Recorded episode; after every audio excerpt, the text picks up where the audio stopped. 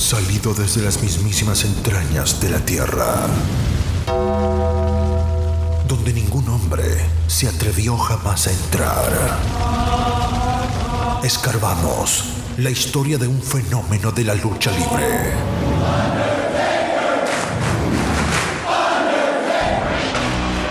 El hombre muerto, American Badass, Big Evil, el señor del lado oscuro.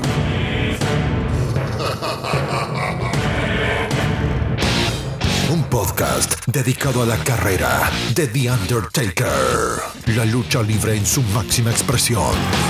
Todos de pie, porque llega su anfitrión, Mr. Alex. Esto es Taker Manía Podcast. Bienvenidos.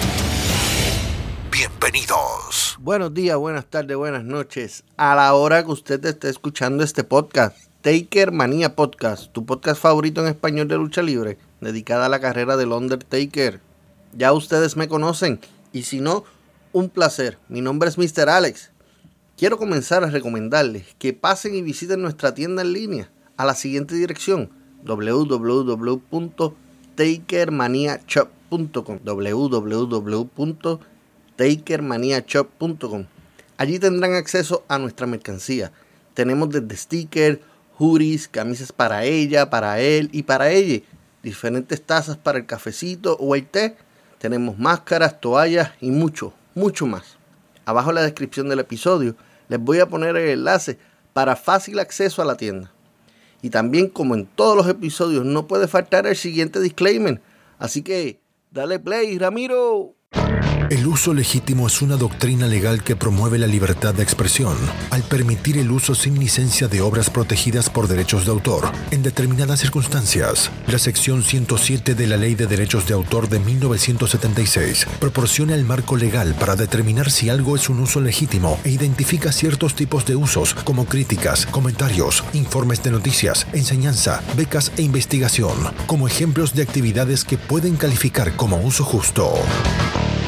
Entre las noticias de esta semana relacionadas al Undertaker, en un pasado episodio discutimos quién pudiera ser la persona encargada de inducir al Undertaker al Salón de la Fama de la WWE. Inclusive, los que nos oyen en Spotify pueden ir y buscar la encuesta que hicimos entre los posibles candidatos para que ustedes pudieran votar. Tenemos respuesta a esa pregunta. El presidente y CEO de la WWE, Vince McMahon, ha confirmado que The Undertaker será incluido en el Salón de la Fama de la WWE el viernes 1 de abril y él tendrá la distinción de ser la persona en presentarlo al Salón de la Fama clase 2022. Añadió y cito, esta será una de las cosas más difíciles que he hecho en mi vida. Amo al tipo, no solo por decir que lo amo, nos conocemos desde hace tantos años y hemos pasado por todo tipo de situaciones. Algunas que me alegro que no han salido en los periódicos y demás. Pero quiero decir, ya sabes, cuando trabajas en la carretera así, tienes a tu familia en casa, pero cuando vives en la carretera día a día, hombre, tienes que tener una familia en la carretera y tienes que tener gente en la que puedas confiar, que sean leales y lo que sea, y confiable. Y no tienes que mirar por encima del hombro. Y él es el tipo de persona. Es un ser humano extraordinario, así como uno de los grandes, uno de los mejores de todos los tiempos en el ring. Podría hablar sobre el personaje y no me molestaría en absoluto. Pero en mi mente, cuando esté allí incorporándolo, voy a pensar, ¿sé quién es él? Y eso es difícil cuando conoces a alguien tan cercano y te preocupas mucho por ellos. Eso va a ser una de las cosas más difíciles de hacer en mi vida, agregó el CEO. Lo que tuvo una reacción rápida de parte del enterrador, quien escribiría un tuit diciendo, después de más de 30 años de largos caminos recorridos, innumerables horas de televisión y un gran viaje juntos, no podía pensar en nadie mejor para ponerme en el Salón de la Fama de la WWE que Vince McMahon. Un último viaje juntos, viejo. Yo estoy súper emocionado y sé que todos los fanáticos del enterrador están esperando con ansia ese momento, abril 1, después del programa de SmackDown. Fuese algo más grande si el Undertaker fuera el único inducido al Hall of Fame este año. le daría un toque único, como lo ha sido la carrera de este. Así que, dedos cruzados, aunque es posible que pronto estén diciendo más candidatos al Hall of Fame. Solo nos queda varias semanas, así que esperemos entonces a ver qué pasa. Y eso fue todo por las noticias del Undertaker de la semana.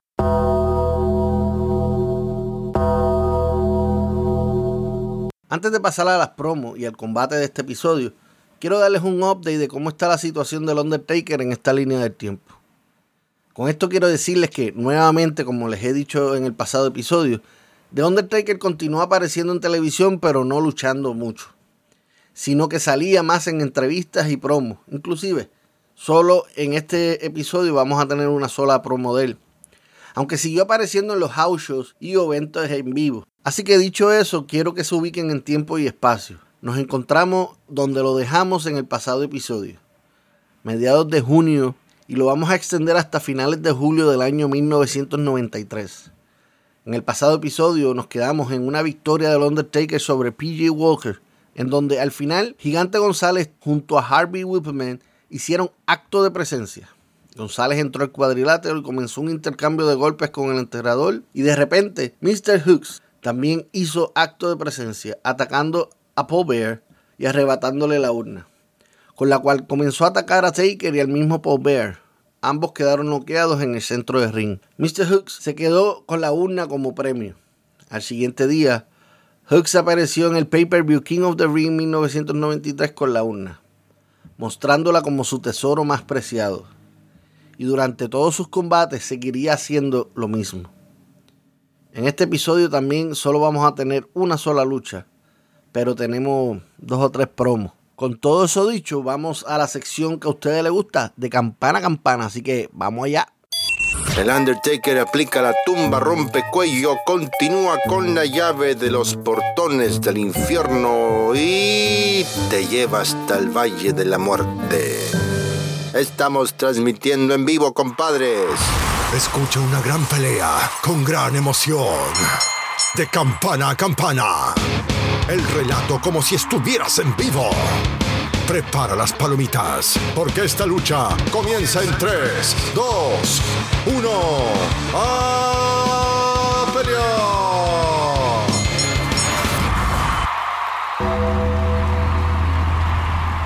Como dije anteriormente, Mr. Hooks comenzó a aparecer en televisión cargando la urna. Dentro del episodio WWE Superstar número 351, Harvey Whippleman y Mr. Hooks aparecieron a hacer una promo alardeando de lo que había pasado. Undertaker, how does it feel to be just a mere mortal now that Mr. Hughes has taken away your prized possession? Undertaker, this is where your power lies. And I'm the one, the only one who ever took it.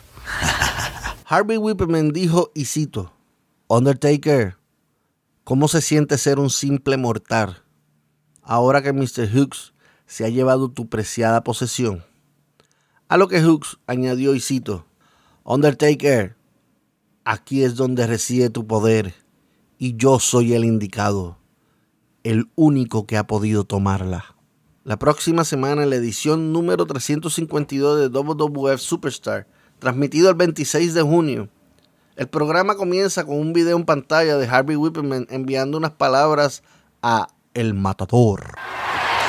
El Matador, in just a few minutes in the ring, Mr. Hughes is going to destroy you and destroy everything you stand for. Just like he destroyed The Undertaker and took away everything he stands for. Harvey Whippleman dijo, y cito, el matador, en solo minutos en el ring, el señor Hux te destruirá y destruirá todo lo que representas, al igual que destruyó a The Undertaker y le quitó todo lo que él representa. Cronológicamente, continuamos con el siguiente combate.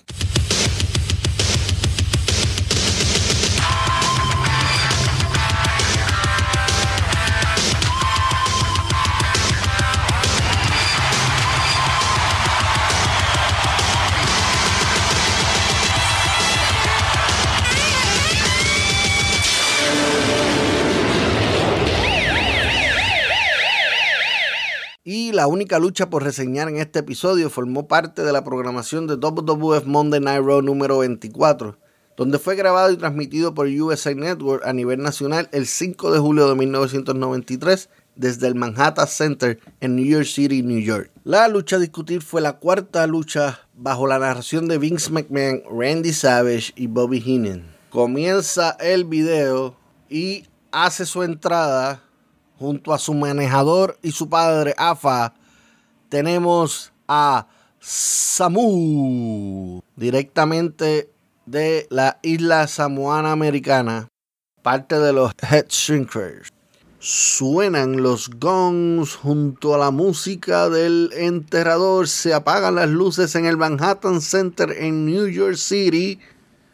Y vemos la luz del perseguidor. ¿Y qué es esto? Por primera vez vemos al Undertaker salir a una lucha sin su manejador Paul Bear desde que Mr. Hux se robó la urna. No sabemos qué ha pasado con Paul Bear.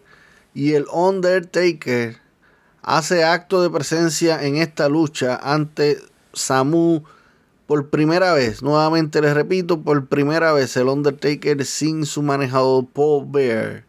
Undertaker subiendo al apron de ring, levanta los brazos y hace que la luz en en Manhattan Center vuelva a encenderse. Esta es la primera lucha que puedo decir, no, ya no vamos a tener la misma jotina al principio de lucha porque el Undertaker se está quitando sus accesorios solo. Vemos a AFA que como que se asusta a la impresión del Undertaker mientras el Undertaker se está quitando el sombrero. Se queda mirando a su oponente mientras Samu le hace mueca. Suena la campana y ambos pugiles se encuentran mirándose uno al otro, seriamente, mientras el público comienza a corear el nombre de Undertaker y este camina al centro del ring y se posta frente a frente a Samu, quien echa para atrás y comienza la acción con un golpe. Otro a la derecha, el rostro del Undertaker. Undertaker cubre y cuchillo la garganta y vuelve con cuchillo la garganta, damas y caballeros. Lo tira contra la escuela. Samu esquiva el golpe y chocan. Samu vuelve a buscar impulso y vuelve y choca con Undertaker y no lo puede mover. Samu vuelve por tercera vez. Undertaker esquiva, brinca y ahí hubo como un pequeño botch. Undertaker no pudo brincar lo suficientemente alto. Ambos cayeron.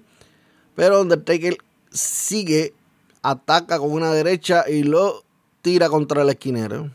Undertaker lo coge, vuelve y lo tira contra la escuela. Samu esquiva, Undertaker le hace tijerilla y lo tira al piso. Mientras Undertaker lo agarra y comienza a presionar, alándole el pelo y Samu logra salir de ring. Se escapó. Samu buscando orientación y consejos de su padre Afa. Undertaker sale de ring tras él Undertaker se queda fijo mirando a AFA, entra al ring, Samu lo recibe con varios golpes a la espalda, Undertaker lo tiran contra las cuerdas, Undertaker intercambia y patada voladora que le aplica a Samu quien sale de ring.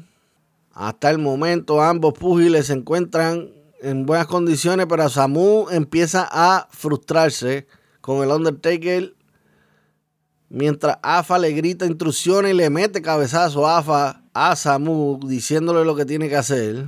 AFA le sigue diciendo entra y acaba con él. Undertaker dentro de ring esperando a que Samu entre y cuchillo a la garganta, damas y caballeros. Lo agarra por el brazo. Lo va a llevar a la escuelita, sube la primera, sube la segunda y le va a preparar el lonche y es una bandeja paisa y Oscu, fuerte golpe a la espalda, pero a Samu lo resiste y no cae al piso. Undertaker con lazo al cuello lo tumba. Busca impulso la escuela y Samu se mueve y Undertaker falla el golpe. Este cae fuera de ring y se encuentra frente a frente a AFA y ahora va tras él y Samu rápidamente ataca al Undertaker impidiendo que Undertaker ataque a AFA. Varios golpes y super kick en la cara a Undertaker cae aplastado y Jaffa aprovecha para comenzar a atacar a Undertaker quien se encuentra en el piso pero se levantó, cayó sentado y Jaffa sigue pateando. Hacen unos cortes comerciales y de regreso todavía continúan fuera de ring. Samu lo restraya contra el esquinero y ahora lo tira contra los escalones de ring. Samu llevando la mejor parte del encuentro en estos momentos. Mete a Undertaker dentro del ring. Ambos pugiles ya están dentro del ring. Samu empieza a atacar la espalda al Undertaker con buenos manotazos. Uno, ya van dos manotazos, tres manotazos de parte de Samu.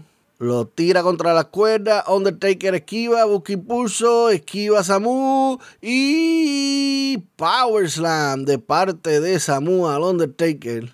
Y lo cubre y llega solamente la cuenta 2 y Undertaker cae sentado.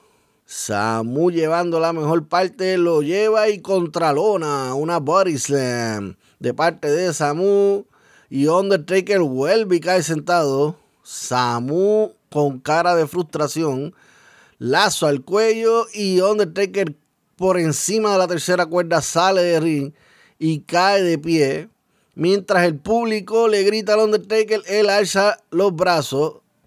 Undertaker sube al apron, lo agarra por el cuello, entra al ring, lo está mirando a los ojos, lo tiene en una chokehold y lo tira de esquina a esquina Undertaker ahora liderando la ofensiva, vuelve y lo agarra por el y lo restraya contra el esquinero. Samu cae planchadito en el medio del ring. Undertaker buscando, mirando a su oponente y elbow drop en el área de la cabeza de parte del Undertaker, está buscando distancia, busca impulso y vuelve elbow drop y Samu se sale y ahora Undertaker cae, pero no, lo engañó, cae sentado. Samu va ahora a atacar, lo coge una suplex de lado y headbutt en la cabeza de parte de Samu al Undertaker. Undertaker tratando de ponerse, de caer sentado y cae. Ahora va Samu a buscar distancia desde la tercera cuerda. Aparentemente va a Headbutt desde lo alto de la tercera cuerda. Undertaker rendido en el piso. Será el momento en que Samu aprovechará. Lo está moviendo. Quiere asegurarse. Le da bofetadas en la cara quiere asegurarse que Undertaker no se va a poner de pie. Y Samu decide nuevamente subirse a la tercera cuerda. Va a reconfirmar de que esta lucha es de se tira y Undertaker sale. Cae sentado, se pone de pie y agarra a su oponente por el cuello. Lo mira fijamente a los ojos y al fondo del abismo. Shock Slam. Undertaker liderando la ofensiva ahora y lo prepara para la tumba rompecuello. Sí, sí, sí. Tumba rompecuello. Efectivamente. Busca el conteo. Uno, dos, tres. Victoria para el Undertaker en nueve minutos exactos. Undertaker llevándose la victoria la primera vez que sale a ring sin Paul Bear desde que Mr. Hugs tiene la urna, nadie sabe dónde se encuentra Paul Bear. Vemos al Undertaker como mira a su presa, a su víctima. Y así acaba la transmisión de esta lucha. Regresando a las diferentes promos que hicieron. En el episodio WWE Superstar número 354 del 10 de julio, Mr. Hugs continuaba haciendo sus promos y entrevistas, pero siempre mencionando al Undertaker. This here is what the Undertaker lives for. This is his pride and joy. Anybody that wants to come in front of me, I'll take their pride and joy. Anybody steps in front of me is going to feel the wrath of the sidewalk slam. Anybody that wants to deal with Mr. Hughes, come on with it. I got something for you. I am from the hood. I am the man. Hawks comienza diciendo, y cito, Esto de aquí es por lo que vive el Undertaker. Este es su orgullo y alegría. Cualquiera que quiera venir delante de mí, me llevaré su orgullo y alegría. Cualquiera que se pare de frente a mí, sentirá la ira de la Sidewalk Slam. Cualquiera que quiera tratar con Mr. Hugs, adelante, tengo algo para ti. Soy del barrio. Yo soy el hombre. Mientras que en el episodio WWF Monday Night Raw número 25, justo al comenzar la lucha de Mr. Hugs contra Tony DeVito, As a bit of respect, I would suggest from The Undertaker, maybe a little uh, undeserved respect. I can't get over how. Wait a minute, what is. What is this? And who is that? Some guy's got a hole in his haircut. You know who's more eerie, the Reek or that guy? Well, they go hand in hand. Aparecía un caballero, yo diría un mensajero o algo así por el estilo, y esta persona dejaría una corona de flores fúnebres en el ringside con un sobre que llevaba el nombre de Mr. Hugs. Oh, he's not, huh? I wouldn't think so. Not the way you took him apart. Let's. R.I.P., brother. And Mr. Hughes, uh, from The Undertaker. From The Undertaker. Rest in peace, Mr. Hughes. What? You see that. What's he it It's taking Mr. Hughes a while to read that He's card. not taking speed reading courses, we know that. Oh, he's got sunglasses on. And look what he's doing in that wreath. There's respect.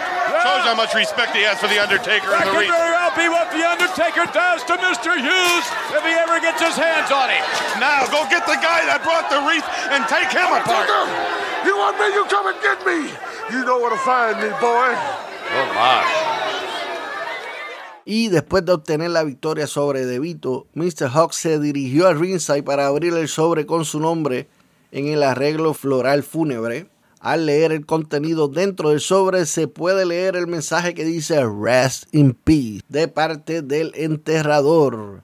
Mr. Hawk se molesta mucho y comienza a romper la tarjeta y el arreglo floral, terminando con unas palabras dirigidas a la cámara diciendo, Undertaker, ¿me quieres?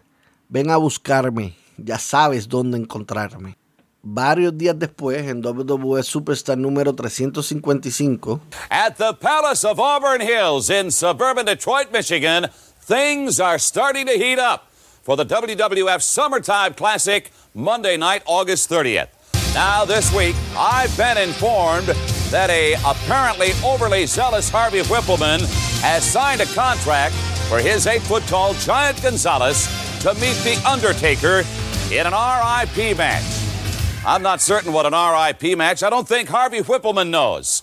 But I suspect when he finds out, it's going to be a surprise to both him and the Giant Gonzalez. Gene Okerlund anunciaba que Harvey Whippleman, en representación de su cliente Giant González, ya había firmado el contrato de la lucha entre González y The Undertaker con la estipulación de Rest in Peace. So va a ser una lucha Rest in Peace match, una lucha de descansa en paz para el evento SummerSlam 1993. Así que ya es oficial, ya sabemos cuál es la, siguiente gran lucha del Undertaker, quien tendrá otra oportunidad para vengarse de González, Whippleman y recuperar su urna. Luego, más tarde en ese mismo programa, Mr. Hawks tuvo otra lucha, esta vez contra Sonny Rogers, y volvieron a de- dejar la corona fúnebre en el ringside, spoiler alert, algo que siguió apareciendo en todas las luchas de Mr. Hawks de ese punto en adelante. En todas siempre llevaba, la- el caballero llevaba una corona con el nombre de Mr. Hawks de parte del Undertaker. Seguido de la lucha hubo una intervención de Gene Okerlund con Harvey Whippleman. Undertaker made a big mistake when he signed for another match. But see, now that he hasn't got Paul Bear to do his business decisions for him anymore, he's got to use his own little pea brain. And he decided he wanted to face a man that stands eight feet tall, weighs 463 pounds. He doesn't even have his urn at ringside to inspire him anymore. He don't have his manager, Gomez. Where Adams, is there the Giant, by the way? Harvey arremetió diciendo, Undertaker cometió un gran error cuando firmó para otro combate. Pero ya ves, ya no tiene a Paul Bear para que tome las decisiones importantes por él. Comenzó a usar su propio pequeño cerebro de mime y decidió que quería enfrentarse a un hombre que mide 8 pies de alto y pesa 463 libras. Ya ni siquiera tiene su urna en el ringside para inspirarlo, ni tiene a su manager en el ringside. Y por último, en algún momento del episodio WWE Superstar, televisado el 31 de julio, dieron un recap de lo que sucedió en WWF Wrestling Challenge número 360, en la sección de King Court de Jerry Lawler. Tuvo de invitado a nada más y nada menos que a The Undertaker. Al comienzo de la entrevista, Jerry Lawler estuvo vacilándose a Undertaker y tratando de ridiculizarlo, hasta que el enterrador se molestó. First of all, Mr. Lawler, you seem just a little bit too consumed with my personal belongings. If I was you, I'd be more concerned about how close I'm standing to death's door.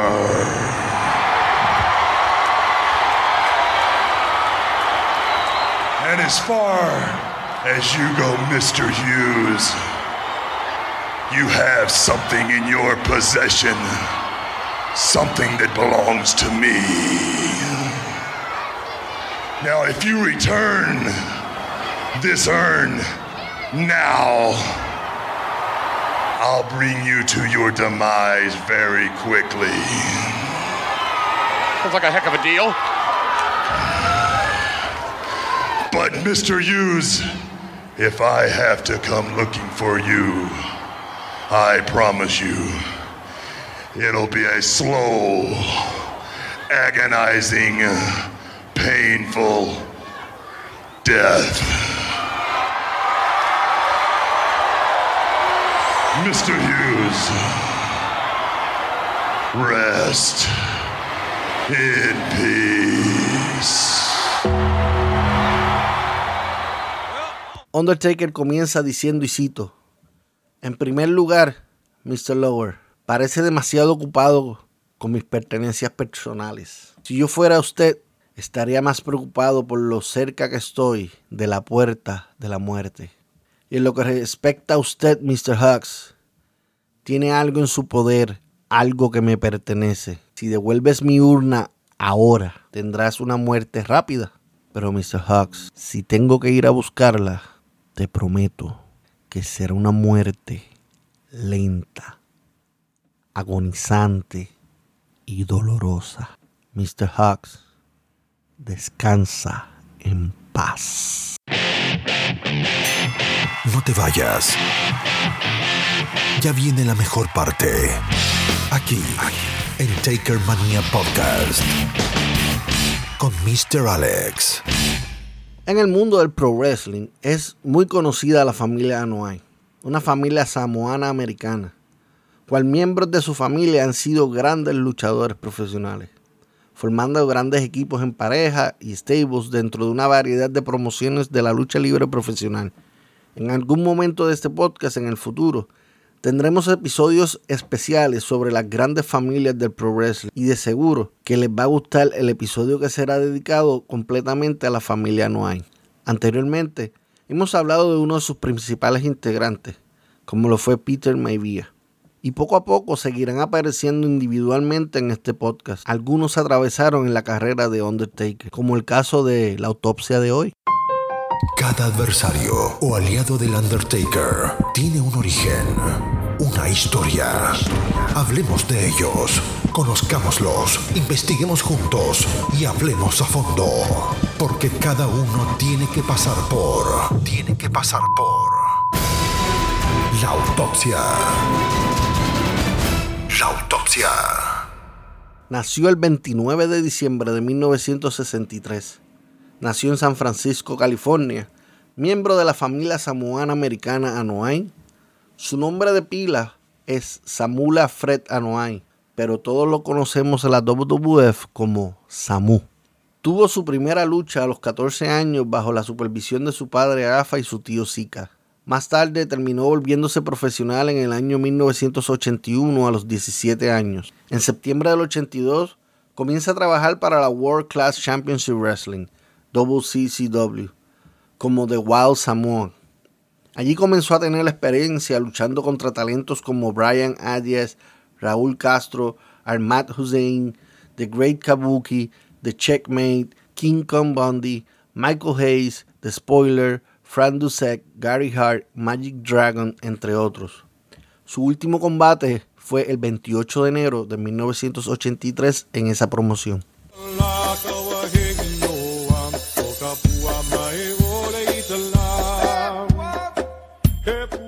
En ese mismo año, 1983, conocido como Samula, comenzó a aparecer en la World Wrestling Federation, WWF, cuando su tío Zika tuvo una lesión el 12 de marzo de ese año, reemplazándolo en el equipo de Wild Samoan, quienes eran campeones mundiales en pareja de la WWF. Junto a su padre Afa, defendieron los campeonatos en parejas en varias ocasiones mientras Zika se recuperaba. Después de que Zika regresara, Samula permaneció luchando junto a su padre y su tío y también tuvo luchas en solitario, enfrentándose a Johnny Rhodes, Víctor Rivera, José Estrada, Dusty Rhodes, Rocky Johnson, Salvatore Bellomo, José Huerta González, el Invader número uno, Bob Buckland, entre otros muchos más.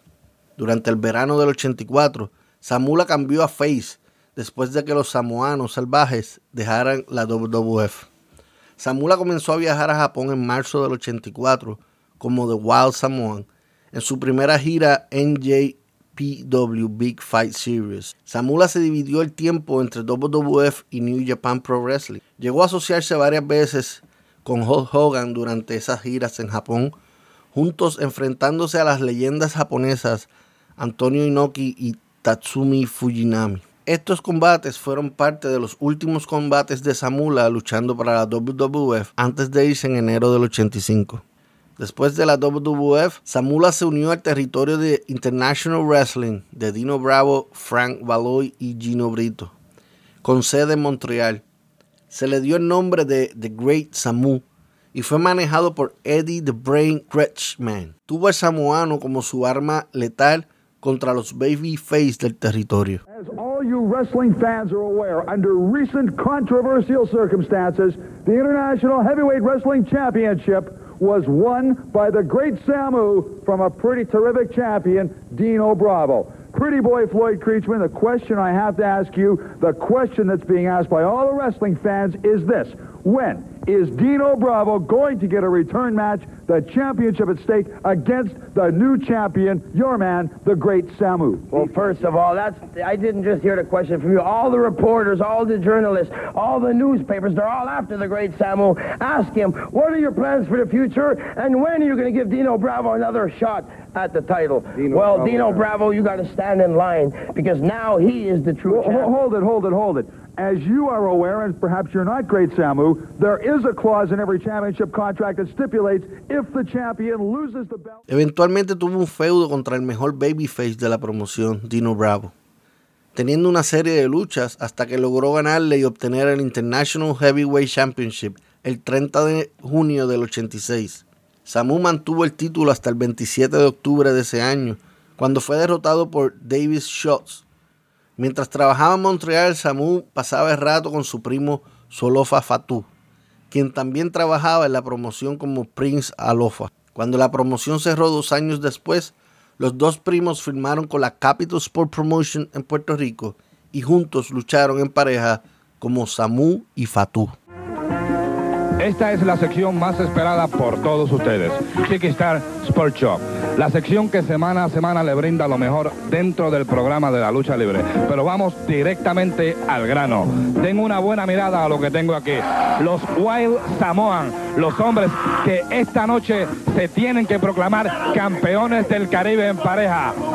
Samu y Fatou, los hombres que han venido aquí a Puerto Rico a destrozar a todos sus oponentes. Y es lo que han hecho precisamente hasta hoy. Y esta noche el Mets Pavilion de Guaynabo se viste de gala. No importa a quién le pongan en el medio. Carlos Colón, TNT, Invader número uno, Invader número dos, Castillo Junior, Miguelito Pérez Junior, no importa, póngaselo en el medio que ellos se van a encargar de acabarlo.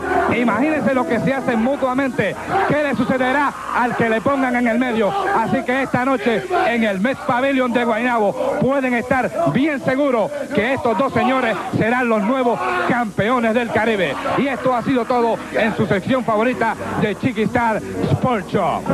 Esta noche en el Met Pavilion, nuevos campeones del Caribe en pareja. El equipo adoptó un gimmick de salvaje samoano que habrían hecho sus padres en el pasado y que fuese tan conocido y temido en todo el mundo de la lucha libre, trabajando descalzos y sin hablar nunca inglés frente a las cámaras. El Pavilion de Guaynabo, los Invaders 1 y 2 en tremendo encuentro contra los Samoans, Samu y Fatu, los dos parejas finalistas. El Invader 2 respaldando al Invader 1 que está ensangrentado. Samu también bañado en sangre. Fatu intenta entrar. El Invader 2 lo saca fuera del ring. El encuentro es emocionante. Aquí todo es válido. Aquí no hay descalificación. El árbitro es Tomás Marín el Martillo. Tiene que haber una pareja ganadora. Serán los nuevos campeones en pareja del Caribe. El Invader 2 agarra a Samu. Lo lanza contra las cuerdas. Patadas voladoras perfectas a la lona. Samu. El Invader 1 machetea a Fatu. Quien sale fuera del ring. Cuidado con los Invaders. Son tremendos. Aquí está la maniobra. Lo tira encima. Ahí está el árbitro a contar. Se ha proclamado prácticamente. Hay nuevos campeones. Y logra la cuenta. Pero Desde arriba de las cuerdas vino Fatu y le cayó encima al Invader 2. El árbitro no se dio cuenta, pero aún si se hubiera dado cuenta, no hay descalificación en esta lucha. Por lo tanto, amigos, los Samoans, Samu y Fatu han logrado la hazaña. Se han convertido en nuevos campeones de parejas del Caribe en estas finales sin descalificación, donde todo era válido. Nuevos campeones del Caribe, los Wild Samoans. Amigos, fue un torneo verdaderamente sensacional. Los Samoans, nuevos campeones del Caribe en parejas. El dúo de samoanos se convirtieron en los primeros campeones en parejas del Caribe de la WWC el 7 de noviembre del 87, cuando ganaron el torneo y vencieron al Invader número 1 e Invader número 3. Los campeones mantuvieron los títulos durante poco más de un mes antes de perderlos contra The Youngbloods, Mark and Chris Youngblood. Luego dejaron la promoción a finales del 87.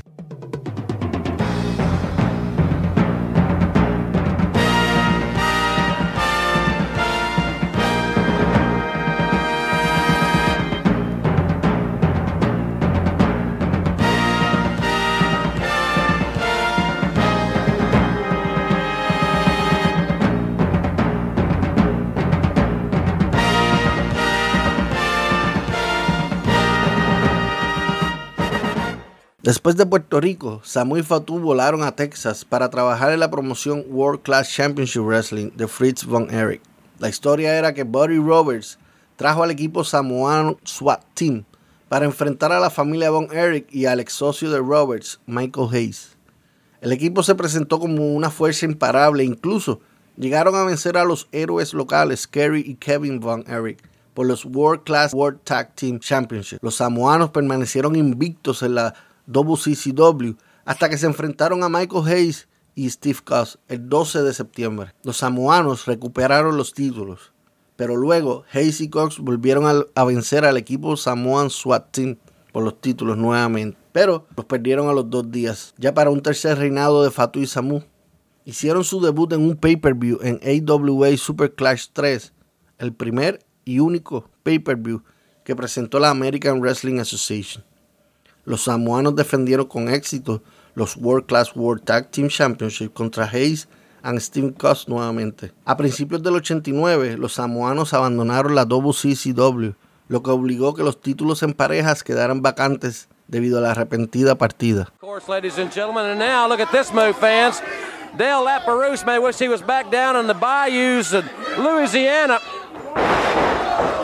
Suplexing him off that second rope tag made. Jim, these guys have definitely got a style all their own. They've showed me some moves I haven't seen before. Ooh, what a headbutt. Or body slam. He crashing down right off the top rope. That big man over 300 pounds. He dived, he was diving almost all the way across the ring. Jim, I don't even know which one that was coming off the top rope, but here we'll take a look at it again. First time in the air and leaping off all that weight. Surely 300 pounds coming crashing down and totally annihilating his opponent. That big splash right off the top rope, ladies and gentlemen, the Samoan SWAT team. What a debut here on World Championship Wrestling. And now we will have the opportunity. Los Samoan SWAT team firmaron con World Championship Wrestling, WCW, y rápidamente tuvieron como manejador a Paul E. Dangerously, a.k.a. Paul Heyman. Los samoanos comenzaron su corrida por la empresa, dominando sus luchas contra parejas como Bob Emery and Dale, Laparose, Bobby Mercedes and Joe Cruz, Manuel Villalobos and Steve Casey, Mike Justice and Rick Allen, entre otras parejas más. The big Samoan to interject, interrupt the count, and Lane in the final. He kicked him right in the face. Oh no, Bobby's going to the top. This is what they couldn't allow. They're going for the rocket launcher. Cornette, grab, oh, Cornette and Dangerously are, they're hooking it up. Corny just nailed Dangerously with a right hand. Beautiful Bobby came off the top on the Samoan. Batu's got the telephone. He just tapped, he just nailed him with the telephone. Reach out and touch, baby. He just knocked him cold with a telephone. That's it. And that's it. That's it. The SST.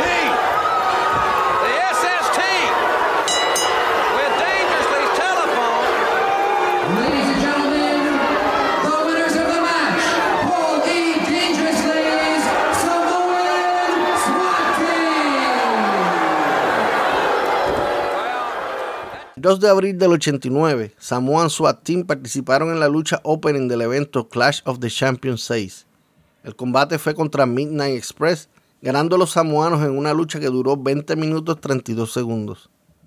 Luego se mantuvo este feudo entre la- las parejas, inclusive llegaron a tener un combate entre ellos con la estipulación de que ambos manejadores de cada equipo estuvieran exposados al luchador de Young Yard Dog durante el combate, mientras que también los samoanos trataron de ganar los diferentes títulos en pareja, NWA United States Tag Team Titles de los campeones Eddie Gilbert y Rick Steiner, y los NWA World Tag Team Titles que tenían The Road Warriors, Animal and Hawk. Estos últimos también se unieron al feudo original entre los samoanos y Midnight. En The American Bash 1989, los samoanos unieron a los Fabulous Freebirds, Jimmy Garvin, Michael Hayes y Terry Goldie, y perdieron en un War Games match ante The Road Warriors, Midnight Express y Stevie Williams. En el otoño del 89, Paul E.D. Dangerously dejó de manejar a los samoanos y fue sustituido por The Big Kahuna, Oliver Humperdinck. Adicional tuvieron otro cambio, la incorporación de The Samoan Savage, el hermano de Fatu, Samuel Larry Anoi, Fatu aka Tonga Kid. Los samoanos continuaron su feudo con The Road Warriors, en donde perdían más y más combates a medida que finalizaba el 89. Debido a la lesión de Sid Vicious, los Skycrappers tuvieron que retirarse del Iron Team Tournament o torneo de equipo de hierro en Starcade 89, lo que permitió que los samoanos los reemplazaran y entraran al torneo, pero bajo el nombre de The New Wild Samoans, y era Fatu y Samoan Savage, descartando a Samu del grupo sin ninguna explicación, siendo este el más experimentado de los tres dentro del ring en el Pro Wrestling. Samu comenzó a luchar en solitario, en donde dentro de esas luchas retó en varias ocasiones a Lex Luger por el NWA United States Heavyweight Title. También tuvo un pequeño feudo contra Eddie Gilbert. Después de dejar la WCW en el verano del 90, Samu viajó a Japón a trabajar nuevamente como Wild Samoan para New Japan Pro Wrestling, junto a su primo Rodney Anoi, a.k.a. Yokozuna, quien competía bajo el nombre de Great Kokina. Allí mismo en Japón, lucha en dos combates junto a Samoan Savage en Super World Sports, SWS, otra compañía japonesa. También viaja a México en varias ocasiones y se une nuevamente a Fatu para luchar para la Universal Wrestling Association, UWA. En México se enfrentaron a Dos Caras, El Canecas, Mil Máscaras, Los Villanos, Villano 3, 4 y 5, Los Brazos, Brazo de Oro, Brazo de Plata y El Brazo, Babyface, Scorpio, Scorpio Jr., Tinieblas, Tinieblas Jr., El Fantasma, El Tejano, Silver King, Fishman. También regresaron a Puerto Rico para la Capital Sport Promotion, luchando contra Bronco número 1, Invader número 1, TNT, a.k.a. Sabio Vega, Giant Warrior y Supermédico número 3. Al mismo tiempo, Samu estuvo activo en New Japan Pro Wrestling hasta finales de septiembre del 92.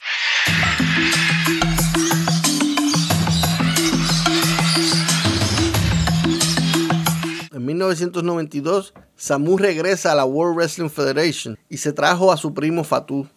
Este dúo ahora se llamarían The Head Drinkers y fueron manejados por el padre de Samu, Afa. Su gimmick siguió siendo el mismo, Hombres Salvajes de Samoa. El equipo debutó en la edición número 319 de WWE Superstar, derrotando una pareja de Jovers locales en 2 minutos 4 segundos. Allí tuvieron unos buenos feudos con parejas como High Energy, Coco Beware, Owen Hart, The Bushwalkers, Butch and Luke, The Nasty Boy, Brian Knobs y Jerry Stack, y The Natural Disaster, Earthquake y Tiffan.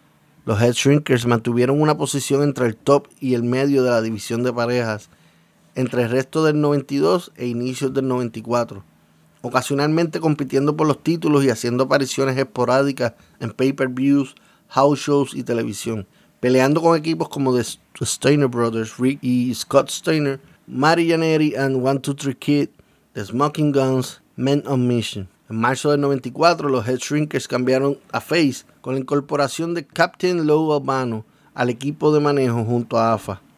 Continuaron dominando a otras parejas hasta llegar a desafiar a los entonces campeones mundiales en pareja de la WWF de Berser, a quienes le ganaron el oro en la edición número 61 de Monday Night Raw, televisada el 2 de mayo del 94. Los Head Shrinkers defendieron con éxito sus títulos de pareja por 124 días contra los ex campeones en revancha, Q-Bakers, y otra pareja como Eddie Gilbert y The Dream Machine, Crush and Yokozuna, Barry Horowitz y Reno Riggins, entre otros. La carrera con los títulos llegó a un final sorprendente en un house show el 28 de agosto donde perdieron los títulos ante Shawn Michaels y Diesel. El cambio de título ocurrió solo un día antes de que tuvieran programada defenderlos contra IRS y Bam Bam Bigelow. Poco tiempo después, poco tiempo después, Samu dejó la WWF para recuperarse de las lesiones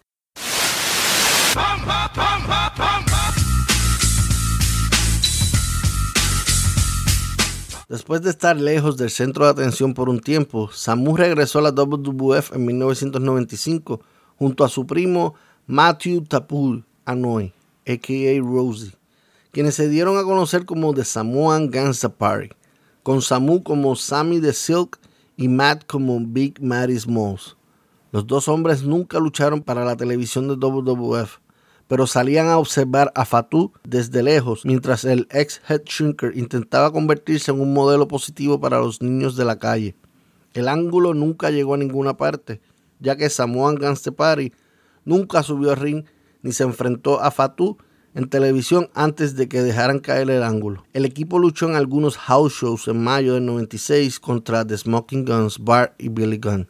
The Samoan Gangster Party taking their time getting in the ring. Tonight, the Gangsters say part one of their grand plan for revenge will take place. Remember, they want to pick off one by one the Samoan Gangster Party, the Bruise Brothers, and the World Tag Team Champions, the Eliminators.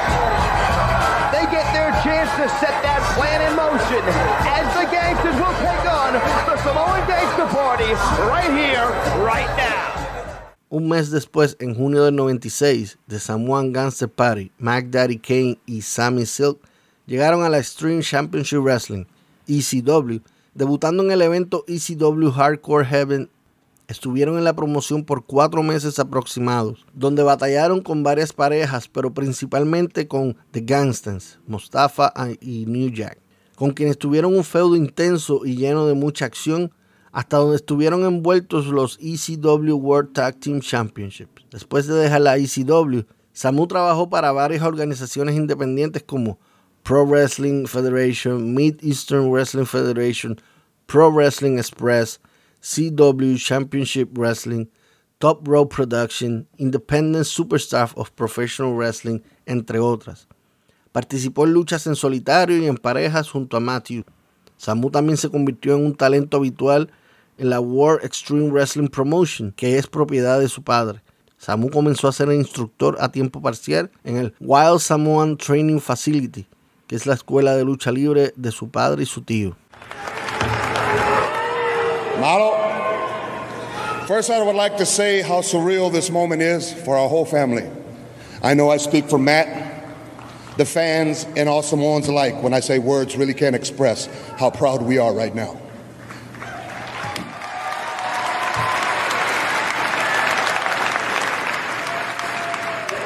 Being able to be up here and celebrate our fathers' careers by being inducted into the WWE Hall of Fame is something truly special. And it's something I know our families, the fans, and Samoans around the world will cherish forever. El 31 de marzo del 2007, Samu y Matt pre- presentaron a The Wild Samoans Sika en el Salón de la Fama de la WWE. Samu al día de hoy se ha mantenido entrenando a nuevos talentos y luchando activamente en promociones independientes, mayormente localizadas en el este de los Estados Unidos. Su última lucha hasta el día de hoy lo fue el 5 de septiembre del 2021 en Butler, New Jersey, para la promoción Independent Superstar of Professional Wrestling. Por último, tan reciente como el pasado 10 de febrero del 2022, Samu firmó un contrato de nostalgia con WWE. ¿Qué significa eso? Es un contrato de leyenda que implica permitir que WWE use la imagen de Samu y solicite apariciones especiales. Samula Fred Anoa'i, hasta el momento con 41 años de experiencia en el negocio del pro wrestling como luchador en solitario y en parejas y entrenador, midiendo 6 pies 4 pulgadas y pesando 260 libras o 118 kilos, con un total de 1.308 luchas profesionales, de las cuales 52% fueron victorias, 41 han sido en pérdidas y un 7% han sido empates o no contes. Es ganador del New Superior Memorial Cup 2007. Ha estado en la lista PWI 500 seis años corridos desde el 91 hasta el 96 y nuevamente en el año 2001 apareció en la lista para un total de siete veces. Ganador de Slammy Award Best Etiquette en el 1994 junto a Fatu. Es miembro de tres salones de la fama hasta este momento: New England Pro Wrestling Hall of Fame clase 2011, World Extreme Wrestling Hall of Fame clase 2013 y Pro Wrestling Express PWX Circle of Respect Hall of Fame 2014. Ha tenido varios títulos en solitario y en pareja, de los cuales más se destacan 7 veces WXW Heavyweight Champion, 6 veces NWL Heavyweight Champion, 3 veces World Class World Tag Team Champion, 2 veces ISPW Heavyweight Champion, 2 veces NWL Tag Team Champion, 2 veces PWX Heavyweight Champion, una vez WWC Caribbean Tag Team Champion, una vez WWC World Tag Team Champion, una vez WWF Tag Team Champion, una vez Canadian International Heavyweight Champion, una vez NWW Indisputed Brass Knuckles Champion, una vez WCWA Texas Tag Team Champion, una vez WCWA World Tag Team Champion, entre otros más.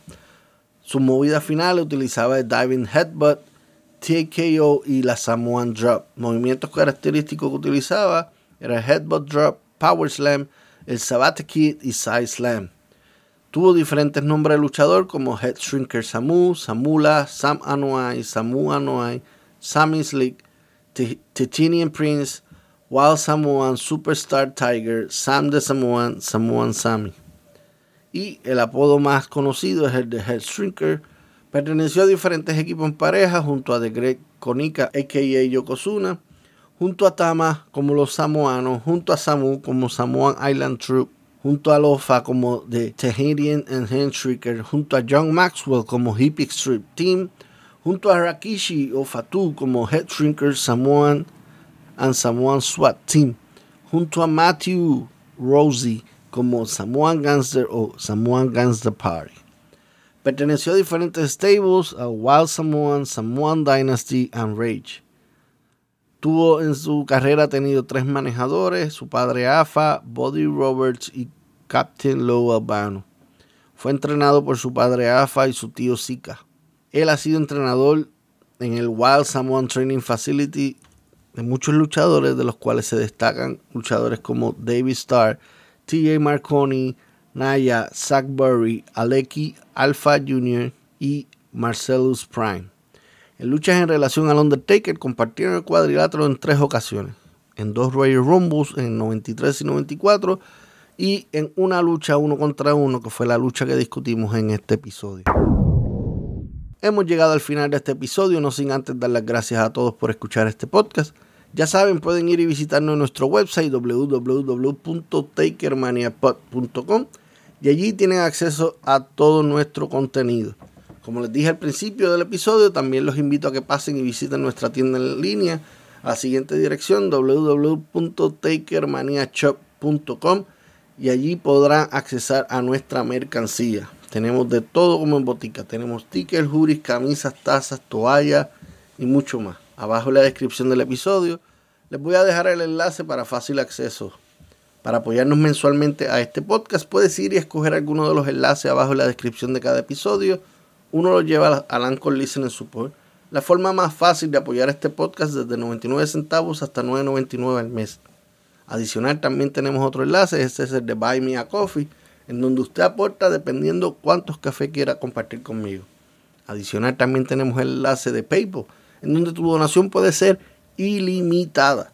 Y si no puedes colaborar con dinero, aún mucho mejor, nos colaboras compartiendo este contenido en todas las apps de podcast. Anchor, iVoox, Pocket Cast, Google Podcast, Amazon Music o cualquier otra app que usted prefiera o escuche los podcasts.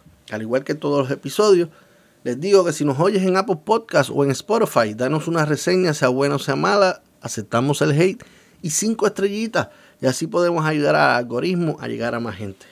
Importante seguir este contenido y mejor aún compartirlo con tus seres queridos. Y si no tienen o no quieres bajar ninguna de estas aplicaciones de podcast, más fácil, búscanos en YouTube, dale subscribe y fuertemente a la campanita de notificación para que cada vez que subamos un audio, YouTube te notifique que hay episodio nuevo de paquete acabadito de salir. Ayúdanos con tu like en cada video y a compartirlo con otros también. Como siempre les repito y les recomiendo, que pasen por nuestras redes sociales en donde encontrarás el mejor contenido que hay sobre el Undertaker en todo el internet y en español. Búscanos en nuestro fanpage en Facebook, Taker Mania Podcast, fanpage en Facebook, Taker Mania Podcast y también en Twitter, Instagram y TikTok como arroba Taker Mania Pod. Twitter, Instagram y TikTok, Taker Mania Pod. Lo importante es ayudar a crecer esta comunidad, la familia de Undertaker y esto es gracias a ti. También Vuelvo y les repito, vayan y visiten nuestra website takermaniapod.com. Allí, como dije antes, tienen acceso a nuestro contenido y a todo lo antes dicho. Importante que pasen y se registren en la página, en la esquina superior a la mano derecha, nombre y correo electrónico y quedan automáticamente registrados. Gracias por siempre apoyarnos y apoyarnos a las personas, a los artistas que contribuyan en este proyecto, como es la creadora de nuestras artes, Destiny Sky, nuestro fotógrafo oficial junior, nuestro ingeniero de sonido, el señor Ramiro Delgado. Abajo les voy a poner sus redes sociales para que vayan y capeen su contenido. También quiero agradecer la producción, a Giovanna e Isabela, gracias por siempre ayudarme y darme apoyo. Y nuevamente, le quiero dar las gracias a cada uno de ustedes por permitirme compartir este proyecto con cada uno de ustedes. Y es hasta la próxima lucha del Undertaker. Rest in peace. Resististe, aguantaste, llegaste al final. Olvides seguirnos en nuestras redes sociales. Encuéntranos en Instagram y Twitter como arroba TakerManiaPod. Nos reencontramos en el próximo episodio para seguir escarbando la historia del fenómeno de la lucha libre. El hombre muerto, American Badass, Big Evil, el señor del lado oscuro. Hasta aquí fue Taker Mania Podcast con Mr. Alex. Solo nos queda por decirles: Rest in peace. Rest in peace.